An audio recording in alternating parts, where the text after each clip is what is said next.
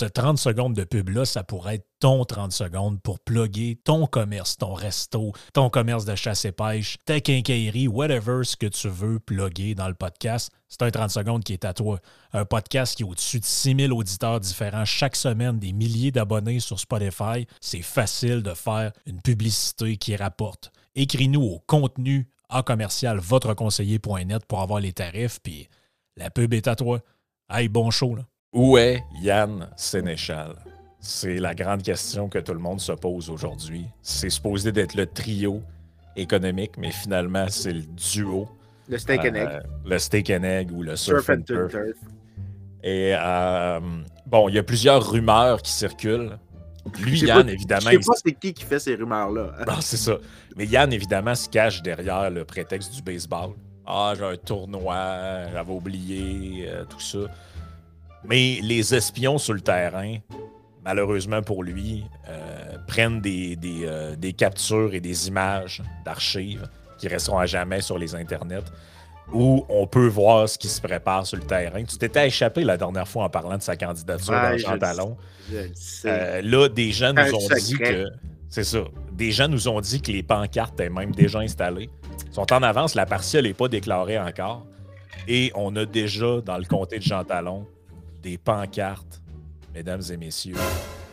Le Québec qui s'assume pour vrai, avec la photo avec Paul Saint-Pierre Plamondon, comté de Jean Talon.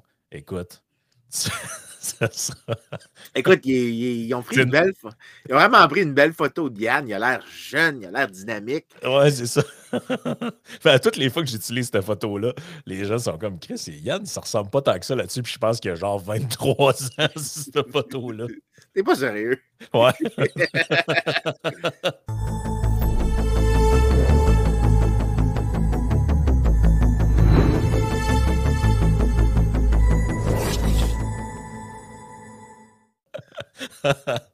Ah, Le problème, c'est qu'ils l'ont pas mis à la bonne place. Il était écrit ville de Drummondville dans le décor. Un petit peu. C'est où ça? Ville. Ah ouais, ouais. ils, sont, ils sont pas capables de faire la bonne affaire. hein. Non, ben là, c'est le PQ quand même. Là. Ils ont fait la pancarte Jean Talon, mais ils l'ont écrit ça à Drummondville. Faut- Ben écoute, il fallait qu'ils testent la photo, voir comment les, euh, les gens du club de l'âge d'or réagissent. Parce que, tu sais, je veux dire, l'électorat à voler pour euh, le PQ, c'est l'électorat de la CAQ. Puis, de ce qu'on comprend, c'est le membership de la FADOC. Oh, oui, il faut, faut aimer beaucoup les soirées bingo. C'est euh, ça qu'on comprend. Mais euh, bon, euh, trêve de plaisanterie. Écoute, aujourd'hui, on va sûrement mettre des gens en colère, encore une fois, avec une thématique, parce que. ah ouais, c'est ça. Mais là, tu sais que moi, je me méfie de plus en plus de l'hypersensibilité euh, canadienne-française, d'une certaine manière, là, parce que euh, faut, faut faire attention à ce qu'on dit. Il y a toujours des gens un peu insultés euh, par, par ce qu'on raconte. Mais moi, je me souviens, quand j'étais au cégep, le professeur nous avait installé devant une télé sur un. Tu sais, il arrivait avec un buggy, là, avec. qui branchait dans le mur, là, c'était un, un setup avec un lecteur VHS, puis une TV qui avait l'air à peser 4000 livres. là. Et il nous avait fait en arrière, là? Et il nous avait fait écouter un espèce de reportage sur le Walmart de Jonquière qui avait fermé à cause que les employés voulaient se syndiquer. Et ça, ça avait été un Hey, prétexte. c'est vrai, j'avais oublié cette histoire-là. Ben oui, le seul Walmart, je pense, au Canada qui a fermé pour cette raison-là. Et euh, là, il nous avait expliqué après comment c'était des entreprises qui, un, détruisaient le filet social, euh, détruisaient les, les- les entreprises.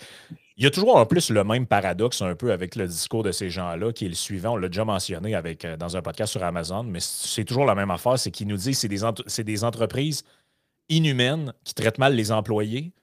Argument, ça, c'est l'argument numéro un. Argument numéro deux, c'est mauvais pour l'économie parce que ces entreprises-là siphonnent la main-d'œuvre locale. Là, tu te dis, OK, mais s'ils traitent à ce point-là mal les employés, pourquoi les gens qui travaillent dans d'autres business locales veulent aller travailler là? Ça, j'aimerais ça le savoir. Mais euh, ça m'apparaît un peu comme une contradiction. Mais euh, bref, c'est un peu, tu sais, c'est devenu de l'ordre de la, euh, comment je pourrais dire ça, de la doxa. C'est un genre de vulgate qu'on entend à tout bout de champ. Les Walmart, les Amazon, tout ça, c'est très mauvais pour les économies locales. Ça vole la main-d'œuvre, ça fait, ça, ça endommage le marché, ça détruit les, les- la petite économie, etc. Et tu m'as envoyé une étude euh, qu'on va vous présenter. Ben, regarde, je vais la, mettre à l'écran euh, à l'instant. Ça s'appelle The Economic Impact of Walmart Supercenter. Et ça a été publié dans Annual Review of euh, Resource Economics par Richard Volpe et Michael Boland. Donc, Michael Boland, c'est un nom qu'on a vu quelques fois dans le podcast à venir jusqu'à présent. Je pense même que ça se peut-tu que la semaine passée, c'était lui aussi qui avait écrit le papier sur les trucks? Euh? Non, non, non. Ben, en, fait, tu me fais, tu me fais douter pendant deux secondes. Là, Parce qu'il me semble que c'est un nom que c'est pas la première fois qu'on voit passer dans le, dans, le podcast. Là, donc, il écrit quand même plusieurs papiers, je pense. Le problème que j'ai, c'est que généralement, quand je cite des articles, je... parce que souvent, dès qu'il y a plus que deux auteurs, tu prends le premier nom de l'auteur, le nom du premier auteur, puis tu dis et al. C'est généralement ça la convention.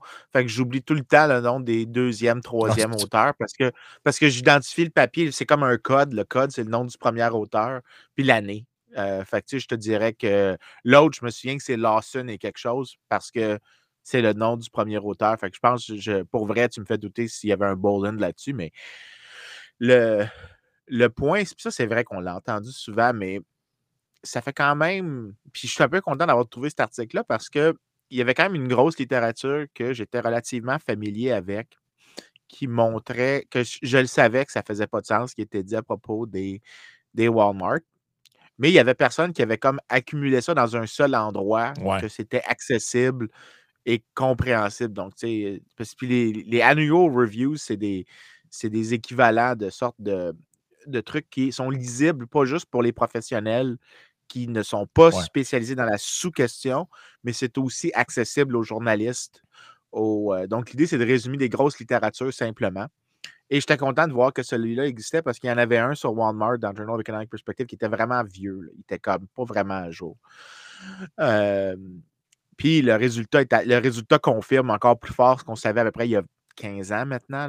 Euh, il n'y a pas d'effet sur l'emploi. Donc, même il y a peut-être des effets modestes positifs. Donc, ça n'a pas l'air de tuer, ça n'a pas l'air d'ajouter des emplois, euh, de un. Euh, ça tue des emplois dans certains commerces, mais ça en augmente ailleurs. La raison, c'est que si les prix de Walmart, puis c'est sinon des conclusions qui est assez systématiquement claires. Parce que la semaine passée, c'était pas Boland, c'était Lawson. Euh, il, y avait, y avait probablement quelque chose dans ma tête qui se rappelait de la sonorité. c'est correct, c'est, une affaire d'accent québécois. C'est ça, exact. On est en train de jouer dans des jeux dangereuses. On joue dans des jeux dangereuses. donc, comme Walmart fait réduire les prix, et ça, c'est assez clair d'études en études. Il n'y a pas vraiment d'études qui montrent que Walmart augmente les prix dans les endroits où ils sont rentrés. Mais quand tu fais baisser les prix, les gens ont de l'argent qu'ils peuvent dépenser ailleurs. Donc, peut-être qu'il y a certains commerces qui sont en compétition directe avec Walmart qui disparaissent, mais des commerces qui ne sont pas en compétition directe bénéficient de l'effet de revenu que les gens ont des prix qui baissent de Walmart. Donc, ils déplacent leurs achats vers d'autres types de commerces. Donc, par exemple, les petits cafés dans une localité vont commencer. Walmart ne vend pas des cafés faits sur place et pas un restaurant.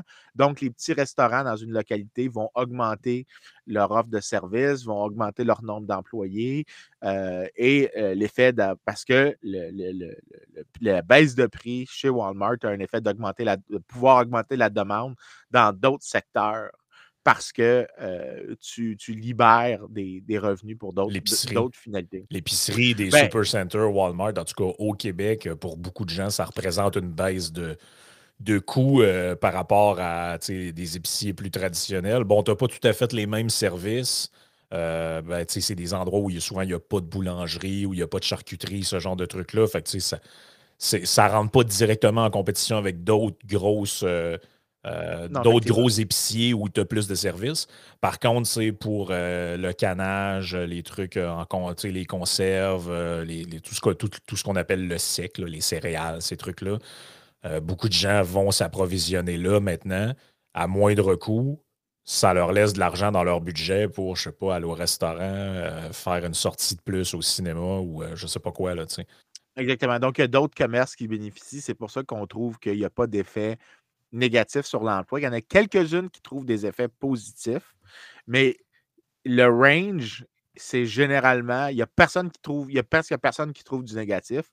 La vaste majorité trouve un zéro, puis une bonne minorité trouve un positif. Ouais. sur, euh, sur l'emploi. Mais par contre, il y a un truc qui est assez clair.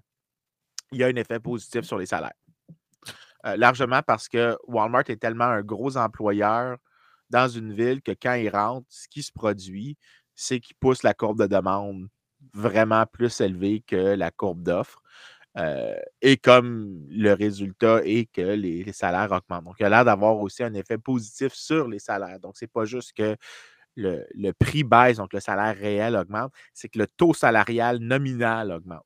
Donc, c'est-à-dire que ce que tu es payé augmente, parce que ce que tu es payé achète plus de surcroît. Donc, euh, Walmart a quand même un effet assez positif. Et euh, c'est assez surprenant parce que euh, j'aurais pensé qu'avec le temps, parce que généralement, les littératures en économie, quand ils commencent, ça commence toujours avec une sorte, on pense qu'il y a un consensus, puis là, plus les gens raffinent des questions, il y a quelques éléments du consensus qui s'effritent puis qui disparaissent. Pas, généralement, pas le core conclusion, mais certains points de nuance commencent à être introduits. on est là. On disait ça il y a 10 ans, mais maintenant, on n'est pas aussi confortable avec cette affirmation-là. Et dans le cas de l'étude actuelle, c'est vraiment assez impressionnant la quantité de choses qui étaient dites il y a 10 ans, que tout ce qu'on a fait, c'est doubler le nombre d'études. Généralement, quand tu augmentes le nombre d'études, tu devrais converger éventuellement vers Préciser certains résultats. Tout ben, le, pattern n'a pas l'air d'avoir changé mmh. dramatiquement. La chose, par contre, qui ne mentionne pas trop dans l'étude, c'est par contre que Walmart augmente l'offre de, services. Donc, tu as, moins de désert alimentaire. Un autre truc qui était mentionné, c'était pas autant un deal au Québec, mais aux États-Unis, tu avais plusieurs villes aux États-Unis qui, avaient des déserts alimentaires, euh, où est-ce que dans un certain rayon, les gens n'avaient pas accès à certains, à certains services d'épicerie. Euh, naturellement, les, gens de gauche qui parlaient de ça tout le temps oubliaient de mentionner qu'il y avait des règles de zonage qui faisaient que c'était impossible. Est-ce qu'ils mentionnaient aussi que quand tu restes à 50 km de l'épicerie la plus proche, c'est dur d'y aller avec une trottinette électrique? Je sais pas. Non, non, c'est parce que ça a l'air que la voiture, c'est plus nécessaire, ça. Je sais pas, il y a beaucoup d'endroits au Québec où il faut que tu fasses plusieurs kilomètres pour aller chercher ton épicerie. Ça me surprendrait que ces gens-là fassent ça en métro ou en trottinette. Là mettons ça de côté. D'ailleurs, je veux juste souligner que jamais dans ma vie, même quand j'ai vécu à Montréal, je n'ai jamais fait l'épicerie en métro. Euh, je trouve le concept d'amener de la nourriture dans le métro absolument déplaisant.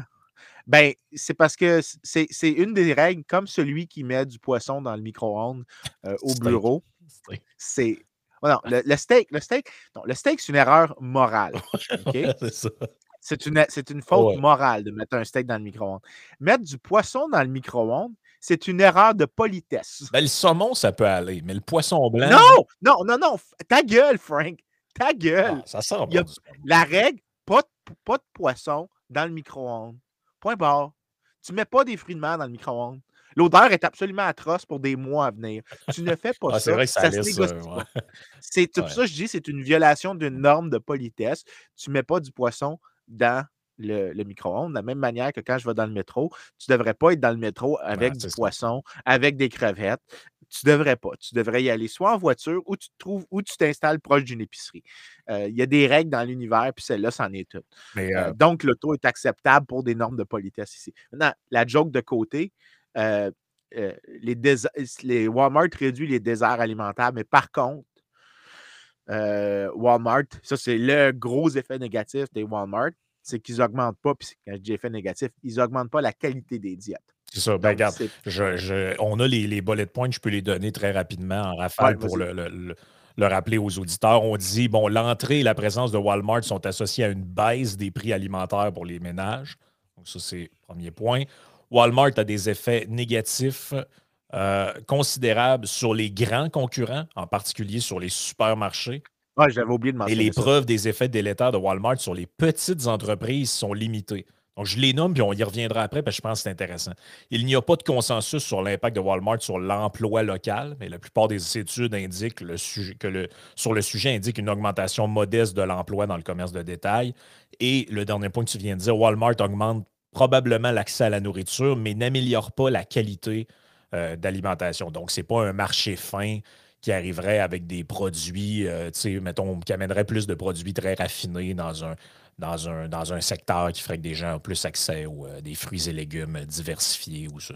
J'imagine c'est un peu ça là, qui est derrière le, truc. Mais moi, honnêtement, je veux dire, j'ai pas fait toutes les Walmart d'Amérique du Nord, évidemment, mais dans ceux que je suis allé, j'étais allé à quelques-uns aux États-Unis, au Québec, plusieurs je peux pas dire que c'est un endroit qui manque de choses vraiment, au sens que tu disais, il faut vraiment que j'aille ailleurs parce que sinon ma diète, va, je vais être sous-alimenté euh, en légumes ou quoi que ce soit, en, viande ou whatever.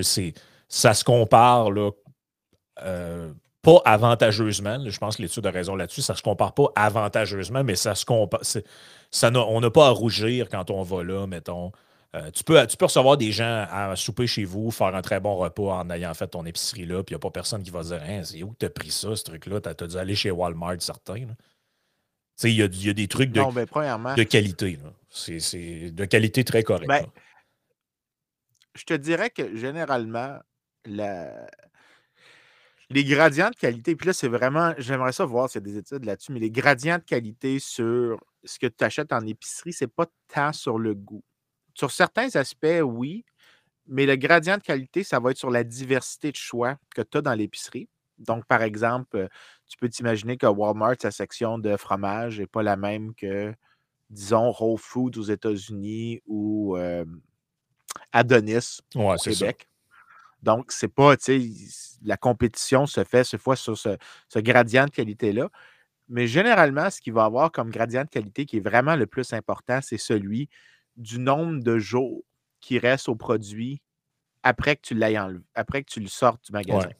Généralement, quand tu vas, par exemple, chez, ici aux États-Unis, tu as Lidl et Aldi, euh, qui sont deux concurrents, disons, à Giants. Quand j'achète, par exemple, des fraises chez Giants, tant que je les lave le jour que j'arrive, ils peuvent te faire encore une semaine, une semaine et demie. Donc, je n'ai pas une presse à les manger.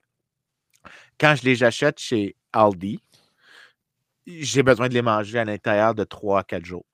Donc, il y a quand même un des gradients de qualité, c'est celui-là. C'est à, quel point le produit est vraiment excessivement frais. Puis la question, c'est souvent à quelle vitesse tu veux manger? Est-ce que tu veux retourner à l'épicerie? Est-ce que. Tu sais, si tu une personne qui fait des plans sur une semaine de c'est quoi ton épicerie, bien, c'est pas super facile. Mais si c'est une personne comme moi qui décide aux deux jours, fait que, je décide mon lundi, mardi, puis après ça, mardi, quand je m'en vais chercher les enfants, je m'arrête à l'épicerie chercher ce qu'on fait pour mercredi, jeudi, mettons. Bien là, je n'ai pas besoin de dealer avec ce problème-là. Fait que ce gradient de qualité-là, généralement, n'est pas pertinent pour moi. Et ça peut être pertinent pour quelqu'un, par exemple. Euh, Exactement. Euh, je, je, me souviens d'un témoignage de quelqu'un à un moment donné qui restait euh, au BC. Et l'endroit où il restait était genre à deux heures de l'épicerie la plus proche. Donc, il faisait l'épicerie genre aux trois semaines. Donc, on comprend que pour ces gens-là, euh, parce qu'ils ne voulaient pas se déplacer à chaque, à chaque semaine, évidemment, faire deux heures de route euh, pour aller à, pour aller à l'épicerie. Donc, euh, il allait à l'épicerie genre aux trois semaines, des fois au mois. Donc, à ce moment-là, tu as besoin d'aller dans un endroit où les trucs sont excessivement frais pour juste, ou ben, tu fais de la congélation ou tu t'arranges. Mais j'imagine que ces gens-là, ils ne veulent pas aller ils ne veulent pas se taper 200 km de char pour finalement arriver euh, que deux jours après, les poivrons commencent à être fripés. Puis euh, euh, les, courgettes commencent à être pourries dans le, tiroir à légumes. Ouais, ben, ben, c'est un, bon point. c'est le genre d'affaire qu'il faut prendre en considération, mais vraiment la compétition sur la qualité, je te dirais que je serais prêt à dire que la majorité se fait sur la durée de vie des produits pas tant sur d'autres éléments. Parce que les compagnies, généralement, savent. Tu te rappelles-tu, on avait fait à un moment donné un podcast là-dessus sur une fille qui disait, qui parlait du spoliage alimentaire, mmh. puis qui disait que mais là, on, est tous, on est on est, on est, on est méchant parce qu'on laisse les. On ne veut pas présenter des légumes pas beaux ou qui ont des bruises dessus. Puis tu avais une ingénieure alimentaire qui était venue dans la conversation sur Twitter, puis elle avait dit, puis je l'avais adoré. Tu penses quoi? Tu penses que tu penses que des compagnies alimentaires décident de perdre de l'argent? Ah non, tous les aliments qui ne sont pas beaux, pas présentables, on les utilise pour faire autre chose. Euh, ah oui, ce n'est pas, pas, un secret pour personne que les tomates qui sont laides font du ketchup. Là. Exactement. Mais, mais il y avait un aspect, par contre, qu'il ne faut pas oublier, parce que avant qu'on revienne sur Walmart, qu'il ne faut jamais oublier, il y a énormément de règles sur le comment tu peux vendre des aliments, puis beaucoup sont réduisent la concurrence directement ou indirectement. Je me souviens, dans le temps que j'étais à l'Institut, il y a une règle au Québec sur la présentation des aliments. On avait trouvé qu'il y avait une règle qui disait que tu ne pouvais pas présenter des produits qui n'étaient pas beaux. Euh, donc, euh, le résultat, c'est que. subjectif beaucoup. Hein. Un produit qui n'est pas beau. Moi, personnellement, pour moi, une pomme de terre un peu difforme, je m'en sers complètement. J'ai même pas de jugement de valeur là-dessus. là faudrait que je retrouve parce que là, ça fait, j'en parlais en 2015 ou 2016. Fait que, je me souviens plus exactement le détail. Puis ma mémoire commence à, à mon âge, puis avec des enfants, commence à me faire, euh, à me faire échec. C'est le, problème, de, le propre des enfants, je pense, d'endommager la psychologie de leurs parents. Euh, mais dans l'article, j'avais réussi à trouver une manière de calculer que si, si tu permettais le, sur la base des rabais qu'on voit aux États-Unis où est-ce que c'est permis, le discount que tu as sur le voyons, l'achat d'aliments. Mmh Donc, que tu appliquais, les, gens décident d'acheter les aliments de, qui ne sont pas beaux, mais que le prix est plus bas parce qu'ils ne sont pas beaux. Donc, euh, le, vendeur doit les vendre moins cher pour, euh, pour égaliser la demande. Le, le prix payé en épicerie baissait d'à peu près 15 à 20 mmh. Donc, tu sais, il y a des consommateurs qui sont privés d'épargne qu'eux se foutent de la qualité de qu'est-ce que ça a de l'air exactement et qu'eux préfèrent une baisse de prix de 15 tu es quand même en train de dire à certaines personnes qu'ils doivent payer 15 plus cher leurs aliments en raison d'une règle. Fait ça, c'est le genre d'affaire que, que tu limites la compétition, puis probablement que Walmart, je suis sûr qu'ils n'auraient pas de problème à avoir une section de produits disparates qui sont de moindre qualité, mais que les gens préfèrent parce que ben, la job de Walmart, c'est de vendre pour moins cher le plus possible. Euh, donc, de, de, mmh miser sur de la compétition sur les prix, pas de la compétition sur la qualité, euh, ben, le résultat, c'est mais probablement. moi, je pense que le, volet épicerie du, du, Walmart est un peu comme le, le reste du magasin, puis c'est propre de toutes les grandes surfaces, c'est-à-dire beaucoup, beaucoup de, de, de, produits différents quand même mais rien d'ultra, ultra spécifique. C'est-à-dire que, tu sais, Walmart, tu peux aller t'acheter probablement une canne à pêche, du matériel de camping. Mais si tu cherches des trucs vraiment précis, tu es un geek de hiking, tout ça, tu cherches un truc pour un sifflet pour éloigner les animaux ou du poivre pour les ours ou je sais pas quoi, tu es probablement mieux d'aller dans un, je sais pas moi, un mountain, je sais pas quoi, là, euh, un mountain co-op ou whatever, le, magasin que tu veux, euh, Decathlon ou whatever, pour pouvoir avoir accès à du stock spécialisé, au même titre que si à soir, tu invites des gens chez vous à faire un barbecue, tu es comme ça, je mangerai un tomahawk. Il y a des très peu ah, de chances que tu aies un tomahawk chez Walmart. Euh, ou euh, genre euh, de l'onglet de bœuf mariné ou ce genre de truc-là, il y a très peu de chances que tu aies ça. Mais je pense que ça rentre dans la mission. ça rentre dans l'orientation. Parce que, imagine, ça doit être impossible de designer une chaîne grande surface en se disant dans tous les domaines qu'on traite, on va avoir tous les produits pour tous les budgets et toutes ces choses. C'est impossible. C'est juste impossible. Fait que, non, non, c'est trop. C'est.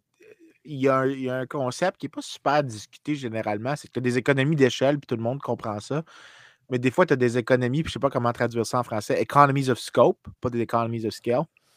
C'est qu'à un moment donné, tu te concentres tellement sur une tâche que euh, si tu essaies de à cause que tu t'es concentré sur cette tâche-là, si tu essaies de scale up ton activité, donc d'en faire plus, tu perds de la productivité. Donc, c'est pas juste qu'il y a une zone où que, tu as, des économies d'échelle, puis ça devient des déséconomies d'échelle. C'est que tu as un avantage. Le plus tu réduis ton focus, le plus tu as un ben, avantage. C'est un peu un dérivé de, ce qu'on appelle la loi du 80-20. C'est que tu vas prendre, dans le fond, toute ton énergie pour essayer de combler, mettons, quelque chose que tu disais, ben là, j'étais à 80% mettons, de ce que je pourrais avoir, j'aimerais ça monter ça encore, mais là, si l'effort que ça te prend devient une perte de productivité pour un autre secteur, par exemple, euh, de l'entreprise ou euh, whatever, fait que là, tu te dis, bah, ça serait le fun que dans mon Walmart, il y ait de la peinture, mettons, fait que là, tu rentres un peu de produits de peinture, tout ça, ah, mais Ouais, ça serait le fun que les gens prennent l'habitude de venir ici. Fait que là, ça va me prendre un conseiller euh, qui fait des couleurs spécialisées, une palette de couleurs. Ouais, là, ça peut devenir. Peut-être que ton gain, euh, il, est, plus là, parce que les gens, ils penseront. Peut-être qu'il y a un calcul à faire sur est-ce que ça vaut la peine de faire ça ou pas. L'autre point que je trouvais vraiment intéressant, puis ça, ça, va vraiment à l'encontre de ce qui est généralement admis, c'est, je le euh, répète, le point, en fait, c'est le troisième point dans les, euh, les conclusions de l'étude. Ils nous disent Walmart a des effets négatifs considérables sur les grands concurrents, en particulier les chaînes de supermarchés, mais les preuves des effets délétères sur les plus petites entreprises sont limitées. En, général, ce qu'on nous dit, c'est l'inverse. C'est que Walmart fait partie d'un genre de. Mettons-le en termes un peu euh, caricaturaux, là, mais que vous avez sûrement tous déjà entendu ça ou vous le pensez vous-même. C'est Walmart, ça fait partie du cartel des grandes entreprises euh, capitalistes, tout ça. Et quand ils arrivent quelque part, euh, ils détruisent les petites entreprises. Puis euh, ils sont amis-amis avec les, les grandes corporations, les grandes chaînes, tout ça. C'est un peu ça qu'on entend. Mais eux autres, ce qu'ils disent, c'est qu'en fait, ce qu'on observe, c'est qu'ils ont plutôt tendance à faire compétition et à venir jouer dans le segment de marché des, gros autres gros joueurs, donc des grandes chaînes d'épicerie, je ne sais pas, les low blouse de ce monde ou euh, euh, peu importe ce que, ceux que tu as nommés tantôt, là, Aldi, puis d'autres chaînes comme ça, peu importe où vous, vous êtes sur le globe en ce moment que vous nous écoutez. Et plutôt ne pas tant que ça être. Leclerc, Steinberg. On, revient dans le port. On revient dans le. Non, le, Leclerc, c'est pour Leclerc, les Français. Ouais, Leclerc, c'est pour les Français. Ils ont, euh, Qu'est-ce qu'ils ont aussi, euh, les Français? Euh, en tout cas, il y en a un autre. il y en a un autre de grande surface dans ce genre-là. Comme dirait François Hollande, parce qu'il faut, parce que je l'ai entendu ce matin, puis je te l'ai dit, mais il faut que je la compte. Ça, ça me revient dans la tête tout le temps.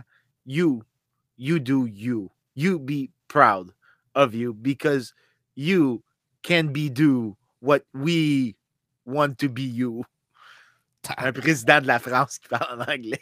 ah, c'est ça. Il avait du pris ses cours d'anglais avec Pauline Marois? Ouais, Probablement. Ouais, il y avait quelque chose. Mais en fait, probablement avec François Legault, parce qu'à la limite, François Legault est à peu près à, aussi à oh, ouais, non, non, c'est ça. Parce quand c'est scripté puis c'est écrit sur la feuille, je pense que c'est pas si pire, là, mais. Euh, faut quand même se souvenir que le PM qui parlait le mieux en anglais que j'ai entendu de ma vie, à l'exception de Jean Charest, c'était Jacques Parizeau.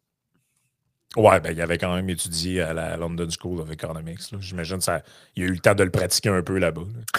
Euh, non, c'est ça. J'espère. Euh, j'espère. En tout cas, sinon, il devait être tout seul dans son coin. Fait que c'est ça. la conclusion de l'étude, c'est que les petites entreprises, sont, on ne mesure pas, en fait. En tout cas, c'est pas significatif. Il y a certains trucs qui disent que c'est un peu positif, d'autres que c'est un peu négatif. Mais honnête, l'effet a l'air d'être pas mal zéro. Ou en tout cas, il n'y a pas d'effet notable qui, se dégage de ça. Par contre, il y a un effet chez d'autres grands joueurs. Moi, personnellement, euh, je ne vois rien de négatif là-dedans. Mais ça revient à ce qu'on disait tout le temps sur la concurrence. Les gens doivent arrêter de penser que la concurrence se fait uniquement sur les prix. Walmart va faire concurrence à des grosses chaînes sur la base des prix très largement. Mais Walmart ne peut pas faire concurrence aussi facilement avec des plus petits commerces qui, eux, font concurrence sur comment est-ce que le service est offert, la qualité du service, l'interaction humaine. Donc, Walmart peut pas, je peux juste pas faire cette espèce de très niché de certains produits, par exemple. Tu peux pas exactement. Fait si mettons tu vas chez Walmart et tu veux savoir c'est quoi la meilleure salsa, mettons, j'exagère parce que je veux faire un nacho ce soir. Oh. Euh, ah. J'ai un craving de nacho de Princeman, puis ce soir, c'est le plan. Euh, tu des olives là-dessus? Ça dépend. S'ils sont des olives vertes, non, mais si c'est des olives noires, ben je oui, ben oui, ben oui. Olives, noires, olives vertes sur un nacho, c'est un peu. Ben écoute, euh, tu, On n'est pas loin du mais... dans le micro-ondes, là je dis ça de même, mais t'en as-tu déjà vu? Euh, j'ai déjà été dans. il, y a un, bar à, Montréal, à, Longueuil, en fait, parce que euh, il y a l'aile au génie, mais il y a aussi où est-ce que j'ai grandi, à côté de où j'ai grandi, puisque j'ai grandi dans la grande république de Saint-Lambert. Euh, la principauté. la principauté, c'est ça, j'oublie, j'oublie comment je le présente. Il y avait un bar à côté qui s'appelait, dans la ville à côté, qui s'appelait Terrasse 1957, où est-ce qu'il y avait une photo de Maurice Duplessis qui était toujours là. Et je continue d'y aller parce que euh, quand j'y vais, il y a une photo de, Maurice euh, dans le bar. c'est vraiment un peu comique. Mais euh, il faisait. c'est un super bon bar. La seule, le seul gros problème, c'est qu'il mettait des olives vertes sur le nacho. Puis je trouve ça socialement inacceptable de mettre des olives vertes sur un nacho. Maintenant, c'est que c'est dit. mettons que je veux savoir c'est quoi la, meilleure salsa pour faire un nacho? Ou est-ce que tu sais, tu as un tostitos, un, un, voyons, un tostitos, un tortilla, un Quand j'ai un blank. Ben, les, tu parles des, chips La pour les faire. Ouais, la les chip de maïs, est-ce qu'il y en a une qui va, qui, qui va mieux résister à la sauce quand elle va dans. Fait que ça va pas Ouais. devenir un truc qui fait flop. Épaisse, moins épaisse. Sont-tu en scoop? Sont-tu en triangle? Euh, des si tu as des questions de service, t'es auras- les questions, les réponses, tu les auras pas chez Walmart. Mais dans un commerce plus petit, donc disons une épicerie fine mexicaine locale, tu restes d'avoir de- des options additionnelles. Donc, euh, des choses que euh, le gros commerçant ne peut pas faire, mais le petit commerçant peut faire. Donc, c'est pour ça que je disais tantôt, la baisse de prix chez Walmart permet aux gens de libérer des ressources pour aller dans des commerces plus fins où ce que tu fais, c'est que, OK, tu payes légèrement plus cher pour, disons, la même, même, même chose, mais tu obtiens dans la même, même, même chose un service additionnel. Donc, tu n'es pas vraiment en train d'acheter la même, même, même chose. Tu achètes peut-être le même produit, mais tu es sûr, par exemple, que c'est vraiment ce que tu veux. Tu es 100% sûr que c'est un match pour ce que tu veux. Tu as parlé avec une personne, tu as eu une interaction, ce qui est un service additionnel que tu n'aurais pas eu chez Walmart. C'est pour ça que l'effet sur les autres commerçants, ceux qui sont sur une moins, ceux qui ne sont pas des, des compétiteurs plus directs, parce que la manière dont ils font concurrence, c'est sur d'autres aspects du service que Walmart ne peut pas faire. C'est pour ça que eux, ce qu'on voit, c'est qu'ils n'ont pas l'air de souffrir de l'arrivée des Walmart, même ils ont l'air de bénéficier. Ceux qui souffrent de Walmart, puis il y a quand même une histoire américaine, là, j'oublie le nom de la compagnie maintenant, mais c'était euh, Atlantic and Pacific, euh, quelque chose. Si tu cherches, tu vas le retrouver sur Google. Mais dans les années 50, 60, 70 aux États-Unis, même jusqu'aux années 80, le géant de l'alimentation, c'était Atlantic and Pacific, ou j'oublie le nom que ça a, mais c'était l'équivalent pour les Québécois de Steinberg. C'était partout. Et Walmart, quand elle est arrivé, les a tués. Historiquement, ils les ont complètement Ouais. éliminés. C'est The ça, Great A&P. Atlantic and Pacific Tea Company. Yep. Euh, une chaîne de supermarchés à travers les États-Unis et le Canada qui aurait euh, perduré. là, le dernier est fermé en 2015, euh, si ma mémoire est bonne. Création 1859. euh, fondé en tant que The Great American Tea Company par George, George Huntington. Ta, ta, ta. La compagnie se concentrait à l'origine sur le commerce du thé, d'où son nom, mais a fini par devenir un petit magasin de Manhattan pour ensuite devenir des supermarchés. Elle achetait le, thé directement de plantations chinoises. Le coût réduit et le très bas prix lui ont permis de s'étendre très vite et de s'imposer. En 1876, elle avait 67 magasins au travers des euh, États-Unis. Ben, Et là, on voit le nombre de magasins. Ça, c'est spécial, pareil. Le nombre de magasins, écoutez ça. En 67, en, en, 60 en 1876, 67. En 1915, 1600. En 1925, 13 900. En 1930, 16 000. 1955, 10 000. Oups, on commence à repartir de l'autre bord. En 65, 5 000. Ensuite, 4 000 en 70. 3 500 en 78. 2 000 dans les années 80. 1990, on arrive à 1000 puis 600, 500, 340 jusqu'à la fermeture du dernier, de ce que je comprends, en 2015. Ouais, C'est- ben, Walmart, c'est Walmart qui a mis le clou dans, dans le cercueil à toute fin pratique de, de cette compagnie-là. Euh, donc, tu sais, oui, c'est tout à fait accept, c'est tout à fait imaginable parce que eux se faisaient compétition sur les prix. D'ailleurs, tu remarqueras que ils ont, eux, ce qu'ils faisaient dans le temps, c'est qu'ils ont, ils sont rentrés, ils sont devenus gros parce qu'ils faisaient compétition sur, euh, sur les prix. Mais euh, l'aspect, par contre, c'est peut-être un, un épisode d'histoire, mais les gens ne savent pas ça aujourd'hui, mais dans les années 20, 1930, il y avait dans tous les pays occidentaux une hostilité aux grandes surfaces. C'était c'était le grand ennemi capitaliste d'avoir ces, grands magasins qui vendaient plusieurs choses ensemble parce que ça tuait tout. L'argument, c'est que ça tuait tous les petits commerçants et tous les partis politiques de l'extrême gauche à l'extrême droite, en, en passant par le centre, avaient toujours des mesures pour s'attaquer aux grands magasins. En fait, même les nazis en Allemagne avaient un élément de la plateforme qui voulait interdire euh, les grands magasins. Les conservateurs canadiens avaient ça.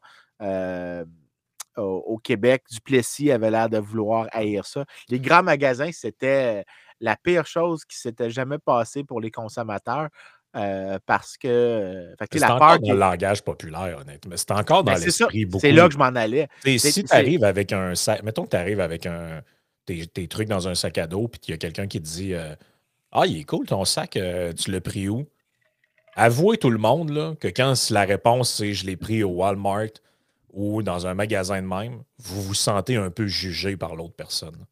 Pas moi. Moi, je le dis à mes étudiants que j'achète des chemises chez Walmart. Ouais, mais tu es conscient qu'il y a quand même des gens que dans leur tête, peut-être pas dans un truc d'économie où les gens comprennent un peu plus les, le, marché, là, mais avoue que dans la population en, général, tu arrives avec un manteau, tu dis je l'ai acheté au Walmart, ou peu importe, ou au Target. Il y a beaucoup de gens qui dans leur tête font eh C'est comme si c'était genre il y avait un problème à faire ça. Ça montre que tu es comme un ça montre que tu es comme un citoyen avec un jugement un peu étrange. J'arrive, j'ai de la misère à mettre le doigt sur le, sentiment que je veux dire, mais je, je suis pas sûr que tout le monde en ce moment relate à ce que je suis en train de dire. Il y a, l'idée générale que tu devrais pas trop aller dans ces lieux-là. Pourtant, les gens ils vont en grande quantité parce que le nombre de magasins continue d'augmenter d'année en année. Mais en fait, même il y, a, quelques années, j'avais fait ça pour un, blog américain qui m'avait demandé. Euh, j'avais calculé les ventes de Walmart parce que Walmart étant un service final, donc c'est rarement un intrant additionnel, tu peux l'exprimer en pourcentage du PIB sans faire de, de, faute de double counting. Parce que tu dois jamais. L'idée du PIB, c'est que tu comptes les dernières transactions faites. Donc, toute la valeur ajoutée finale achetée par le consommateur. Donc, tu peux prendre Walmart en pourcentage du PIB sans faire de violation quelque part. Et tu arrives que Walmart est à peu près 2-3% de l'économie, à lui tout seul. Pour te donner une idée d'à quel point Walmart a un effet important sur, sur redistribuer les, achats vers eux parce qu'ils sont capables de générer des prix beaucoup plus bas. Mais la stigmate sociale, l'idée que les grandes surfaces, donc l'argument que ça tue les small mom and pops, puis ça détruit la fibre sociale d'une communauté, c'est quelque chose qui remonte aux années 20, aux années 30. Euh, peut-être que c'était peut-être que c'était vrai initialement pour les premiers grandes surfaces. la première grande surface qui faisait uniquement compétition à des petites chaînes, peut-être que ça avait un effet différent qu'aujourd'hui. Mais la réalité aussi, c'est qu'à l'époque, c'est que ça, ça, probablement ça pouvait avoir le même effet que j'ai décrit aujourd'hui. Ça augmentait l'offre de services de d'autres petits commerçants, donc par exemple les bistrots ou euh, les, cafés ou euh, les bars. Donc, les gens allaient, allaient pouvoir consommer d'autres types de services dans leur localité parce que les prix baissaient. Mais l'idée, c'est que constamment, cette idée-là que les grandes surfaces euh, vont détruire quelque chose est récurrent à travers l'histoire. Et je te dirais que généralement, chaque fois qu'on creuse un tout petit peu, euh, ça s'en va. Ça disparaît, ça n'a pas l'air de tenir l'argument. C'est pas. Tu, quand tu regardes les chiffres, c'est pas là. L'effet n'est pas là. En fait, je me souviens à un moment donné, j'étais à une conférence d'Economic History Association. Et quand j'étais j'étais encore étudiant de doc à cette époque-là. Et tu avais ce qu'on appelait les poster sessions, où tu présentais ta recherche, mais seulement sur un poster. Puis tous les profs venaient, tu avais la séance des posters, puis ils venaient te poser des questions. Puis c'était aussi une pratique pour le job market où tu devais résumer ta recherche à peu près en une minute. Le mmh. gars qui était à côté de moi, lui, faisait une recherche sur le capital social et les premières grandes surfaces aux États-Unis, euh, surtout avec le catalogue Sears, est-ce que le catalogue Sears qui faisait compétition, parce que c'est ça que ça faisait, cette manière-là, le catalogue Sears, qui est l'équivalent du catalogue Eaton que tu avais au Canada pendant longtemps, faisait en sorte que tous les petits commerçants locaux euh, avaient de la compétition additionnelle, puis ils regardaient est-ce que ça réduit le capital social dans une communauté. Puis je pense qu'ils utilisaient l'arrivée d'un bureau de poste. Parce que si tu avais un bureau de poste, tu avais accès à ça. Et donc, si tu avais un accès à un bureau de poste, tu avais accès à la concurrence. Est-ce que le capital social arrivait, diminuait après?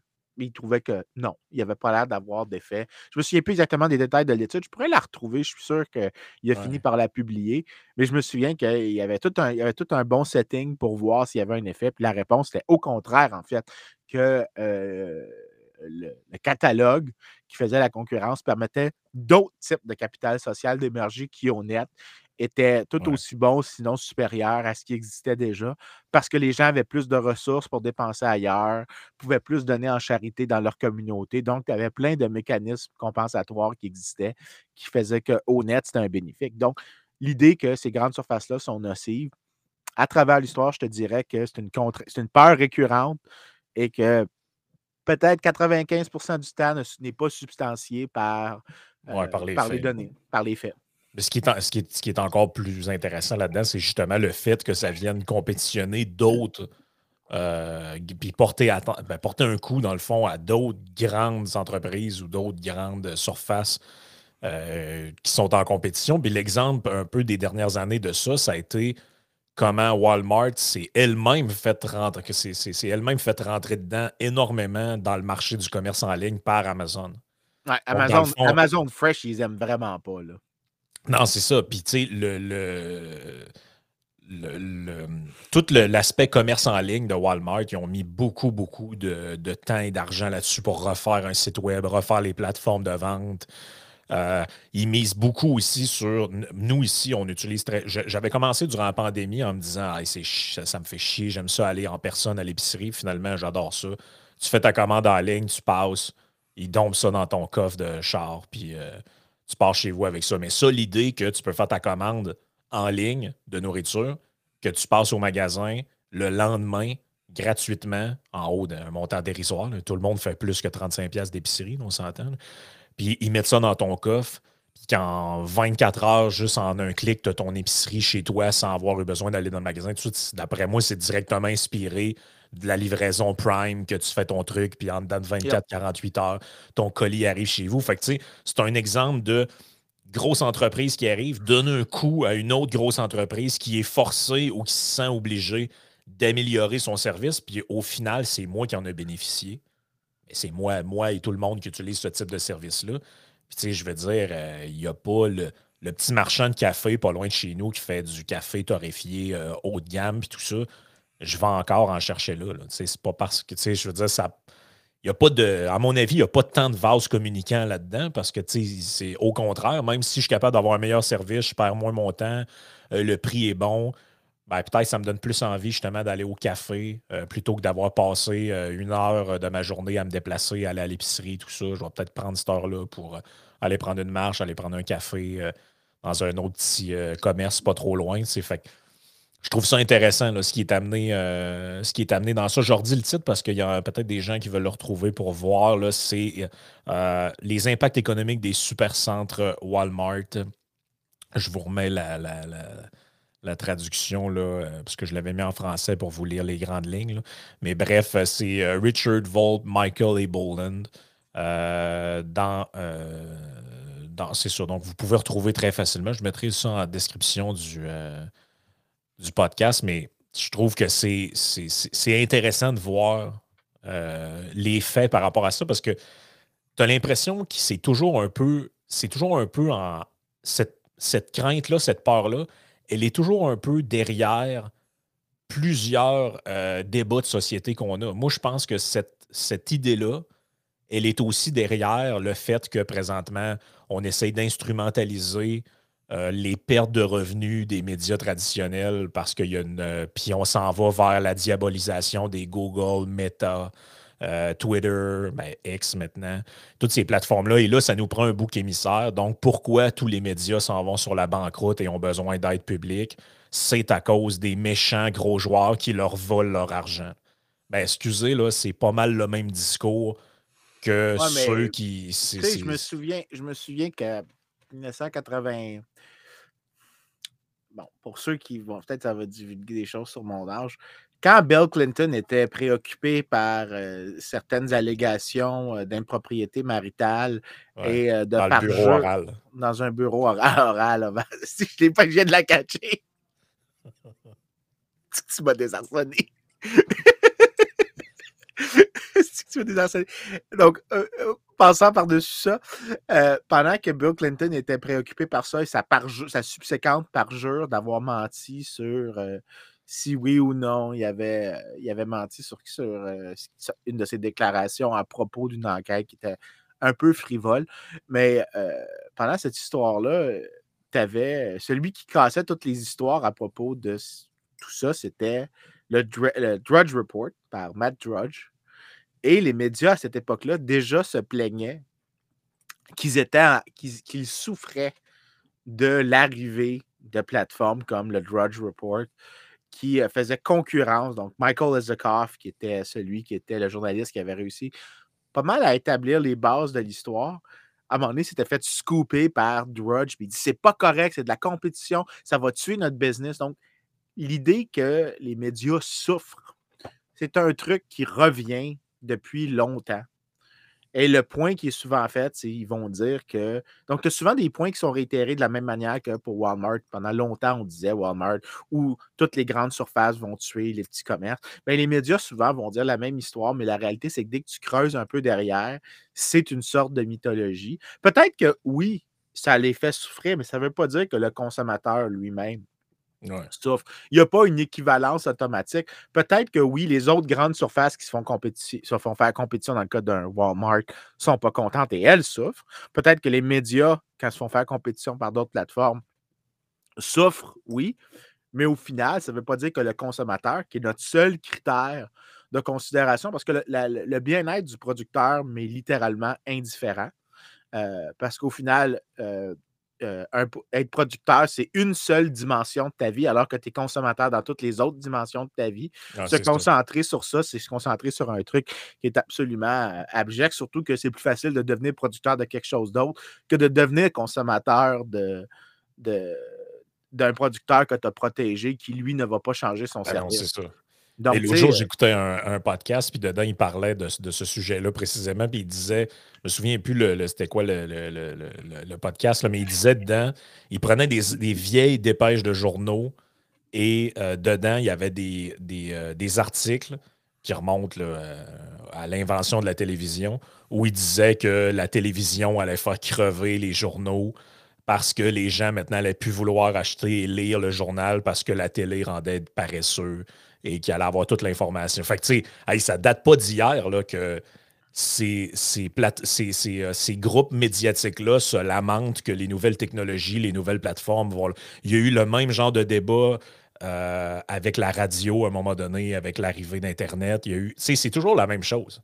C'est que il y a une évolution qui se passe, il y a des nouveaux joueurs qui arrivent et il y a une réaction des gens qui sont là, qui sont installés là, qui ne veulent pas être euh, compétitionner. Ils veulent ben absolument pas l'être, puis ça paraît dans la manière dont ils sont. Puis là, tu sais, il y a comme un genre de. de, de, tu observes le, processus de diabolisation. Au même, au même titre que dans le cas d'Amazon et Walmart, tu as la production de pseudo-reportages où des gens seraient surveillés jusqu'à dans les toilettes, euh, pas le droit de faire ci, pas le droit de faire ça. Puis là, tu es comme, OK, on est dans l'anecdote de l'anecdote. Ben, avec les, médias, avec les, les, nouvelles plateformes comme justement Google, Meta, etc., là, ils vont dire, regardez, il y a des gens qui peuvent partager des trucs criminels. Euh, puis rappelez-vous, début des années 2000, fin des années 90, on a eu exactement le même débat avec l'apparition de Napster, LimeWire, euh, toutes les plateformes de peer-to-peer où les gens s'échangeaient de la musique sur Internet. Et là, tu avais tout le gratin euh, musical euh, international qui est venu nous dire qu'il ne pourrait plus manger puis boucler les fins de mois parce que des gens se partageaient de la musique via Internet. Et ça, ça a été un peu réglé par l'apparition des grandes plateformes comme Apple Music, Spotify, Deezer et compagnie. Mais c'était le même genre de sujet. C'est le même sujet, en fait, qui est éternel. C'est l'arrivée de joueurs qui bouleversent un marché, qui font que des gens sont comme oh, ben là, moi, euh, j'avais pas vu ça venir, euh, payez-moi, dédommagez-moi. Il y avait ça aussi à l'époque. L'idée que. Puis il y a eu de la pression, ils ont passé des lois comme quoi que le peer-to-peer devenait genre, tu pouvais être passible d'amende puis quasiment de prison. Si, puis ça a mis fin à un moment donné à ces plateformes-là, ou en tout cas à la popularité de ces plateformes-là, mais au final, c'est la même chose qui était. Euh, qui était derrière tout ça. C'est l'espèce de peur que le nouveau joueur va prendre ta place, va te détruire, etc. Mais disons, l'affaire de Napster, je me pose une question pendant que tu en parles. Parce que maintenant que c'est dans le rear view mirror comme faut, donc dans notre rétroviseur, je me demande s'il y a des gens qui ont fait une étude sur qui étaient les gagnants.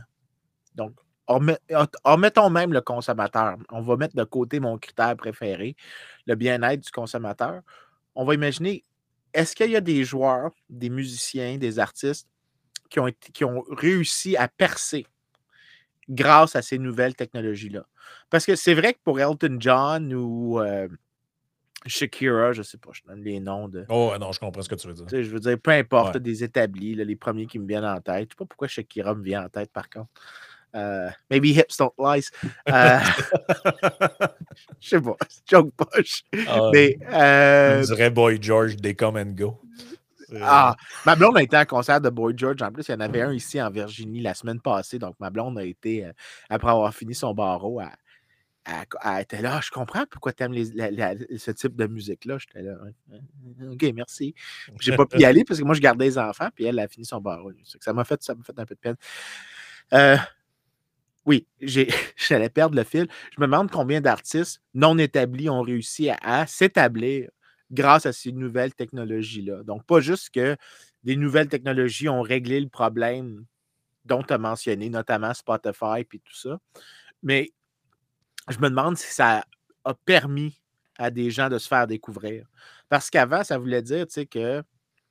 Ben, YouTube a clairement permis à des bandes de se faire découvrir. Ça, ça me paraît évident. Je me souviens de. Je, me souviens, genre, il y, a, des, il y a une dizaine d'années, je me souviens, genre, que je suivais, mettons, j'étais tombé par hasard sur des, vidéos d'un band qui fait des covers de telle affaire, puis à un moment donné, je vois ça 4-5 ans plus tard. Oh, ils sont rendus qu'ils font des shows des trucs, mais tu sais, potentiellement que dans un monde où pour percer, il faut que tu fasses des bars, des tournées de. des, petites tournées dans un minivan, tout ça, il n'aurait jamais été connu. Là, hein. ben écoute, moi je me souviens, il y avait un épisode de South Park euh, qui était I want my YouTube money. Euh, puis c'était, tout le monde allait au bureau pour aller faire approuver. C'était comme, c'était fictif dans South Park. Mais tu avais tous les personnages de YouTube qui étaient très connus. Et tu avais le gars de la chanson Chocolate Rain. Donc, il n'y a mmh. personne qui sait c'est quoi aujourd'hui, mais c'était juste un dude qui s'était enregistré en chantant Chocolate Rain. Mais il y avait une voix incroyable, tu sais, une voix d'une profondeur, d'une gravité, mais il chantait un, truc complètement ridicule. Il y avait ça, il y avait What What in the Butt, euh, la chanson. Euh, vraiment, là, si vous voulez YouTuber des affaires, écrivez euh, Chocolate Rain, What What in the Butt, Numa Numa Hey.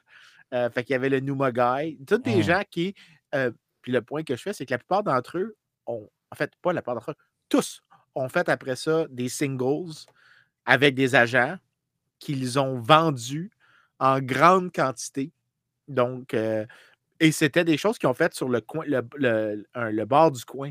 Donc, l'idée que ces technologies-là dérangent des joueurs établis, peut-être, mais aussi ça permet à des nouveaux joueurs d'entrer dans le marché et donc de bénéficier aux consommateurs mmh qui préfèrent ces nouveaux joueurs-là qu'ils n'auraient pas découvert autrement. Donc, le fait qu'il y a des gens qui trouvent ça drôle, des chansons, parce que tu remontes, disons, à 1980-90, à part peut-être Weird Al Yankovic, combien de chansons frivoles, mais tu sais, pas dans le sens frivole comme humoristique, combien de chansons étaient, combien de, chansons étaient à propos d'être complètement ridicules? Que le but, c'est que la chanson elle-même soit stupide. Que tu veux que la chanson soit une joke sur la chanson. Tu sais, que ça soit méta de ce niveau-là. Chocolate Rain, c'était ça. Moi, j'adore ces, trucs-là, c'est stupide.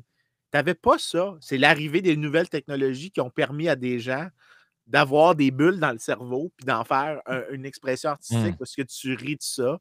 Euh, tu as des gens qui font des vidéos sarcastiques. Il y en a un, en fait, euh, si, euh, si, tu vas sur YouTube aussi, tu écris I will derive. Euh, au lieu de I will survive, tu vas trouver une chanson basée sur I will survive, c'est Tina Turner, right? Ouais, c'était Tina Turner. Ben, c'est un je pense que c'est un cover à la base, mais en tout cas, whatever. Ouais. Au lieu, ben c'est ça, mais au lieu de ça, c'est deux étudiants de mathématiques qui font I Will Derive, puis là, ils font la même chanson, puis c'est super drôle. Tu n'aurais jamais eu des affaires comme ça qui seraient disponibles. Puis si tu regardes, c'est des affaires. En fait, même Psy, le, le, le, chanteur coréen, toutes ces affaires étaient absolument pas connues en dehors de la Corée du Sud. C'est YouTube, ces technologies-là, et ça a, permis, ça fait de compétition à d'autres groupes de gens qui étaient plus établis. Donc, ce que tu veux, c'est ces nouvelles technologies-là. Fait que les gens qui se plaignent, tant des Walmart, tant des plateformes qui permettent la redistribution d'informations sans que tu ailles à transiter par la presse, par le Journal de Montréal, ou même que tu ailles à transiter par des maisons, des record house. C'est toutes des choses que tu devrais désirer parce que ce que tu es en train de faire, tu es en train d'améliorer le bien-être du consommateur en lui donnant des options additionnelles et lui choisit l'option qui maximise son bien-être d'un choix plus grand que tu lui as offert. Puis présentement, les gens qui chialent après les Walmart, qui chialent après les plateformes parce qu'ils redistribuent de l'information ou qui chialaient après Napster, YouTube, puis tout ça, c'est des, des, gens qui, fondamentalement, euh, euh, expriment par leur désir de réglementation qu'ils se foutent du consommateur. Le consommateur, he's our bitch. C'est fondamentalement ça qu'ils sont mmh en train de dire. Ben, je me rappelle, j'ai retrouvé un des noms que je me rappelais en 2009 ou 2010. J'avais vu cette fille, cette fille-là passer parce qu'elle avait fait un cover d'une tune que je me rappelle plus. Elle avait genre peut-être 12-13 ans. À l'époque, c'était un genre de phénomène que les gens voyaient sur euh, Internet. C'est Orla Gardland. Elle, c'est une euh, Irish singer, dans le fond, irlandaise. Et aujourd'hui, tu vois, elle a commencé en faisant des covers sur Internet. Là, puis tout ça. Aujourd'hui, elle a un album qui est sorti en 2021 qui a été nominé Irish Album of the Year 2021. Elle a 286 000 abonnés euh, sur sa chaîne YouTube, 25 millions de vues. Euh, Quand même. Elle doit probablement pouvoir revivre de ça. Ben, tu vois, ça, c'est le genre d'affaire que euh, s'il y a 20 ans, on avait écouté les. On mot pour mot les, les, réglementaires. Puis je mets l'emphase sur la deuxième partie du mot que je viens de prononcer. Euh, on n'aurait pas eu de, choses comme ce que tu viens de décrire. Ben, je me souviens de ça, peut-être que les gens l'ont oublié. Mais ça, c'est mon défaut. J'ai beaucoup de mémoire pour ce genre de truc-là. Mais je me souviens qu'à l'arrivée des téléphones intelligents, 2007, 2008, ça arrivait beaucoup. Mais à la, disons, l'époque où pas mal tout le monde commençait à en avoir un, genre quoi, 2011, 2012, là, tu sais, que genre au moins une personne sur deux que tu croisais avait genre un iPhone ou un, Android. Quand tu arrivais dans les salles de spectacle, ils te demandaient de le mettre dans un genre de bac en plastique puis de le, de le, reprendre à la sortie parce que les artistes interdisaient qu'on filme ou qu'on prenne des photos euh, du spectacle. Ça, j'ai connu ça, là, genre que tu te dis, OK, ah, c'est vrai, il faut que je laisse mon téléphone dans le char parce que je vais me le faire saisir à l'entrée. J'ai un de mes amis s'est déjà fait saisir son téléphone dans une salle de spectacle parce que les artistes avaient spécifiquement demandé que personne ne peut prendre de photos, personne ne peut filmer, parce que dans leur tête, eux autres, ils se disaient Ouais, mais si tout le monde filme et met les images sur Internet, plus personne va vouloir venir au vouloir venir voir les concerts. C'est vrai, parce que moi, quand je consomme un concert, j'aime ça quand le son est médiocre. Oui, c'est ça. Puis, j'aime ça juste voir les images du concert. Quand je vais à un show, je ne vais pas à un show pour, euh, pour la crowd. Non, non. Ouais, puis j'aime vraiment ça, entendre la personne qui filme chanter par-dessus. Ah oui, puis elle chante, elle chante toujours super bien, cette personne-là. Elle, a une voix parfaite, là. Je veux dire, euh, elle enregistre Adèle, puis euh, Adèle, elle, elle, devrait avoir honte de comment est-ce qu'elle chante ben, comparativement à cette personne-là. Puis, tu sais, sérieusement, je me, puis je me rappelle, moment ils ont arrêté ça, mais il y a eu la phase transitoire où, genre, des artistes arrêtaient euh, de chanter ou entre deux tunes pétaient des plombs en disant, genre, put your fucking cell phone in your pocket and just listen and enjoy the show. Ça, j'ai entendu ça dans des spectacles, tu sais, des artistes qui étaient. Et aujourd'hui, tu vois, j'étais allé au FEC il y a euh, quelques semaines, et au lieu de dire aux gens, genre, put your cigarette lighter on, ils disent aux gens, mettez votre. Tu sais, quand il y a des tonnes, là, tu veux faire un flashlight, les gens sortent le téléphone et utilisent la flashlight du téléphone. Mais c'est sûr que tu as du monde au travail qui sont comme nostalgiques, genre c'était bien mieux dans le temps que c'était mon briquet de cigarette. Mais, tu sais, tout ça pour dire que ben, aujourd'hui, il y a des gens qui sont probablement leur auto-promo de leur concert, ils ont fini par comprendre ça. Hey, nos fans nous font notre propre promo. Ils viennent dans nos shows, ils nous filment, mettent ça sur leur Instagram, tout ça. Et plein de monde qui nous ont jamais vus, ont jamais voulu venir nous voir, nous connaissent pas, vont voir qu'ils ont eu du plaisir à notre spectacle, ils voient que s'il y a un bon jeu de son et lumière, ils font peut-être vouloir venir un moment. Mais dans le temps, ils ne voyaient pas ça de même, ils voyaient ça comme. Dans leur tête, c'était comme si toi, tu allais au cinéma avec ton, euh, ta caméra, puis tu mets sur Internet le film euh, fait que là, dans le fond, les gens voudront plus aller voir les films parce que tes amis euh, te filmé illégalement dans une salle de spectacle. Fait que dans le tête, fait qu'il y a vraiment eu ça. Je suis certain qu'il y a des gens qui nous écoutent, ça leur est arrivé. les premiers, dans le début des téléphones intelligents, on disait aux gens, vous n'avez pas le droit de leur rentrer dans la salle de spectacle, alors qu'aujourd'hui, ça rentrerait même pas par ça passerait même pas par la tête à des, organisateurs de spectacles de dire Hey là, vous allez mettre des gros bacs, tout le monde met leur téléphone là-dedans en rentrant. Ou euh, on puis c'est spécifié interdit de rentrer un téléphone sur les lieux où euh, il y avait téléphone puis il spécifiait machine à enregistrer. Tu sais, les trucs qu'on utilisait avant qu'il y ait des, euh, des dictaphones puis tout sur les. Le, tape recorder. Le tape recorder. Il interdisait ça. Il, spécifiait sur le, dans, quand tu achetais un billet de show, genre tape recorder and cell phone are strictly prohibited. Là, t'es là. Mais tu sais, ça, ça a complètement changé. C'est pour ça que je vous dis, on a plein de débats de même qui nous paraissent vitaux et quasiment centraux. Là, tu sais, que t'es comme c'est un débat de société, mon Dieu. Des gens arrivent avec des tape recorders dans des spectacles. Mais c'est complètement disparu.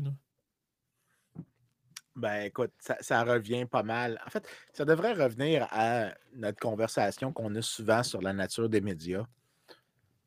Je serais content de voir, premièrement, soyons honnêtes, C18, ce que c'est, c'est un catch-22 de, des, médias des médias canadiens. Parce que si Facebook et Meta, euh, Meta, excuse-moi, et Twitter acceptent, au final, eux vont faire plus d'argent. Mais si, disons, ils refusent, ben, OK, d'accord, ils vont en perdre un peu, mais tous leurs concurrents, comme des gens comme nous, des gens comme Daily Wire, des gens comme des plateformes plus à gauche, Daily Cost, par exemple, je ne sais pas si ça existe toujours, n'auront plus cet accès-là qu'ils avaient avant. Et eux, qui ne sont pas éligibles aux redevances, soit dit en passant, vont disparaître de la circulation. Fait ah parce que l'aide aux médias, les subventions, ce n'est pas nous autres qui vont l'avoir. Vous pouvez être sûr de ça. C'est ça. Ben, au final, ce qui va se passer, c'est que notre reach à nous va diminuer. Notre reach à le reach d'autres groupes qui n'auront pas accès aux redevances va diminuer. Donc, face, euh, voyons, euh, Journal de Montréal va peut-être se couper un pied, mais il va scier les jambes à tout le monde. Donc, euh, d'où la vieille expression, je ne sais pas si c'était Shakespeare, mais dans le royaume des aveugles, le, le borgne roi. Euh, ben, s'il perce les yeux de tout le monde, il va finir par gagner. Puis c'est ça le, triste de la situation, c'est que dans la diffusion d'informations, dans, surtout dans les trucs culturels, beaucoup plus que dans les biens plus poches comme d'épicerie. je veux dire, on y aller avec la gradation d'une personne plus typiquement à gauche qui trouve que c'est plus moral de consommer un livre que de consommer un steak. Cette personne-là a clairement tort, mais disons que j'accepte cette prémisse-là. C'est beaucoup plus important la concurrence dans ce domaine-là que ce l'est dans, dans le truc plus mondain qu'eux vont mentionner. Fait que tu as besoin d'innovation, puis tu ne devrais jamais bloquer des fenêtres additionnelles. Parce qu'au final, ce qui va se passer, c'est qu'une fois qu'ils vont avoir réussi à cimenter soit leur position compétitive, donc ils vont être plus à l'aise, on pouvoir faire plus d'investissements, mais ils vont avoir appauvri euh, d'autres compagnies, ou bien ils vont juste avoir tué des concurrents. Et là, l'offre de service pour le consommateur d'information va avoir euh, baissé. Il va avoir moins de, services faits sur mesure. Donc, il n'y a, pas beaucoup de gens qui vont écouter un podcast de trio économique sur Radio-Canada, largement parce que je ne pense pas qu'il y ait d'expertise économique à Radio-Canada tant que ça. Mais euh, il y a Gérard Fillon mon opinion est dit dans le. Ben, il y a Olivier Niquet aussi qui, qui, qui euh, est un expert, un grand expert. Il, comprend tout, il connaît tout sur tous les sujets. Euh, jamais, je pense, dans sa vie, il a dit quelque chose comme Je pense pas que j'ai une réponse là-dessus. Euh, Science infuse. Science infuse. Euh, anyways, le, point, le, sarcasme ayant, ayant, été produit, le point est que c'est dangereux de limiter cette, ce type de concurrence-là. Puis au final, ce que tu vas avoir avec ces espèces de, sorcières qui sortent présentement de tout ce qu'on vient de décrire, vont se servir de ces sorcières-là, de ces peurs-là, pour justement, au final, tuer une concurrence qui va finir par, tuer, qui va finir par nuire aux consommateurs. Ouais, puis ce qui me dérange un peu dans tout ça, ça fait un peu le, le, wrap-up de tous les sujets, puis on va passer à la partie Patreon après. Mais que ce soit Walmart, que ce soit Amazon, que ce soit euh, Napster, Spotify, whatever, les, les, trucs qui ont existé et qui ont été désignés comme ennemis, on dirait que c'est toujours la même affaire. C'est la recherche d'un bouc émissaire dans le but d'expliquer les, déboires ou les difficultés d'un secteur autrefois priorisé et protégé dans un espèce de système fermé. Puis tu sais, là, en ce moment, on est sur Google et Meta. Mais je vous rappellerai qu'il y a à peine un an ou deux de ça, on était exactement sur le même débat, mais par rapport à Netflix. Là, c'était les Ah, films, là, le cinéma québécois, là, puis la culture, tout, tout allait Hey, disparaître. Fait qu'il fallait imposer, aller jouer dans l'algorithme de Netflix pour leur forcer à mettre du contenu québécois. Puis s'ils le font pas, il faudrait qu'ils payent des impôts pour payer, euh, donner, pour contribuer au cinéma local, puis tout. Ça a un peu. Ça, ça a été un peu tassé du débat, ce truc-là, parce que maintenant, tout débat s'épuise, il faut trouver des nouveaux coupables aux problèmes du moment et tout ça. Bien mais sûr. pendant un certain temps, on était vraiment là-dessus. là. Et là, le, mini- là, euh, le ministre du patrimoine, un autre, puis là, il faudrait faire des pressions. Puis il y a eu Spotify aussi où on nous disait, euh, rappelle-toi, il y a des artistes québécois qui se sont sortis de Spotify en disant, là, ça n'a pas de bon sens. Les gens vont sur cette plateforme-là, ils ne se font pas proposer de la culture locale, euh, ils se font rien que proposer des trucs américains. Nous autres, on est désavantagés par ça. Euh, Est-ce que, est que Safia Nolin a quitté. euh, je sais pas. Je Spotify? sais même pas si c'était. Parce que, parce que probablement c'est la meilleure chose que j'ai jamais entendue en faveur de Spotify. J'ai pas de compte Spotify, mais savoir que je- y a une plateforme sur laquelle, si j'écris le nom de Safia Nolin, il n'y a rien qui va apparaître, ça me ferait tellement plaisir. Ben, c'est parce que C'est parce qu'à un moment donné, il y avait. euh, Québécois avait lancé Cube Musique, hein, qui depuis était fermé. Et le but de ça, c'était de mieux rémunérer les artistes euh, québécois locaux euh, avec une même plateforme. Ça a duré huit mois. Ils ont Ah. fermé ça. Euh, Tu veux dire avec une subvention du gouvernement provincial? I guess. Euh, forcément. Mais c'est toujours le même. Je ne sais pas si vous remarquez, c'est toujours le même sujet. Peu importe, le, le- le- c'est comme le même- la même trame de fond, c'est le gros joueur méchant, cruel, Ouais. qui sacrifie euh, la chèvre Faut- et le chou. Avant qu'on passe au Patreon, on va répéter la chose qu'on dit tout le temps. Chaque fois que l'État intervient pour essayer d'aider la culture, il finit par être un taxidermiste de la culture. C'est toujours ça qu'il fait. Point barre. Si vous voulez que l'État aide la culture, l'État, l'État est un fossoyeur, l'État est un taxidermiste. Si tu veux encourager la culture, parce qu'il n'y a aucun politicien qui va vouloir se servir du pouvoir qu'il a pour encourager une forme culturelle que lui n'a pas imaginée ou qui pourrait lui nuire politiquement. De la même manière que Maurice Duplessis ne voulait pas que les, euh, les enfants du paradis soient diffusés au Québec, de la même manière que tu vas avoir des gens qui vont haïr des musiques franco-anglo mélangées un peu bâtards, au même titre que tu vas avoir des Eddie Van Roberge ou des Simon Jolin Barrette qui vont vouloir interdire certains types de musique euh, parce que c'est en anglais à moitié, ou tu vas avoir des Pierre-Carl Pelado dans le fond de la salle qui crient en français, s'il vous plaît.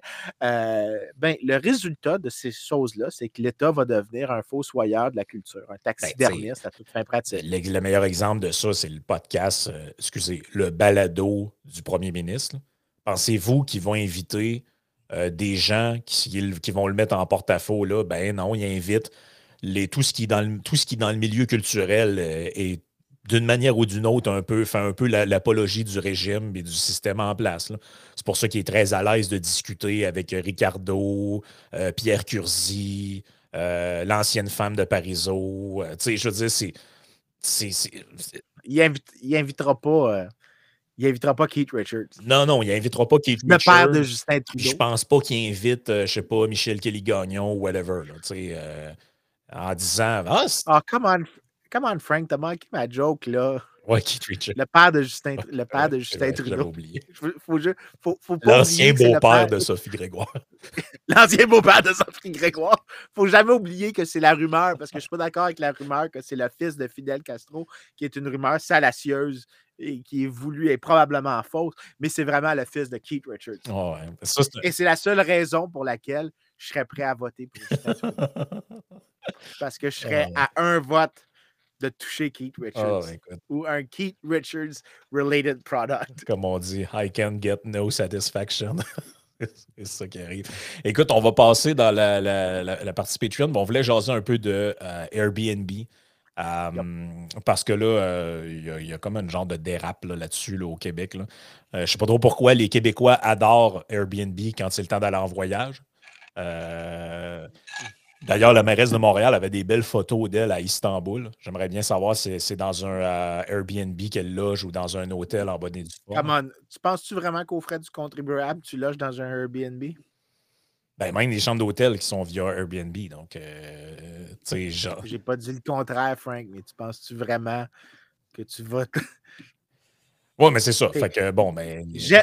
J'aime ton optimisme naïf. Ouais, mais écoute, moi, du moment que tu peux te permettre d'aller en voyage alors que tu passes la moitié de ta journée à parler de la crise du climat rendu là, je veux dire, moi, quand ils prennent une. Ça sera pas le pire. Si elle s'est pris une chambre dans un Airbnb, ça serait pas le pire de l'hypocrisie là-dedans. Euh, mais c'est ça, ça dérape un peu, euh, un peu beaucoup même. Euh, Airbnb, c'est parfait pour l'étranger, c'est super pour aller voyager ailleurs. On adore ça. Voyage pack sac, les réservations Airbnb. Par contre, on n'en veut pas chez nous.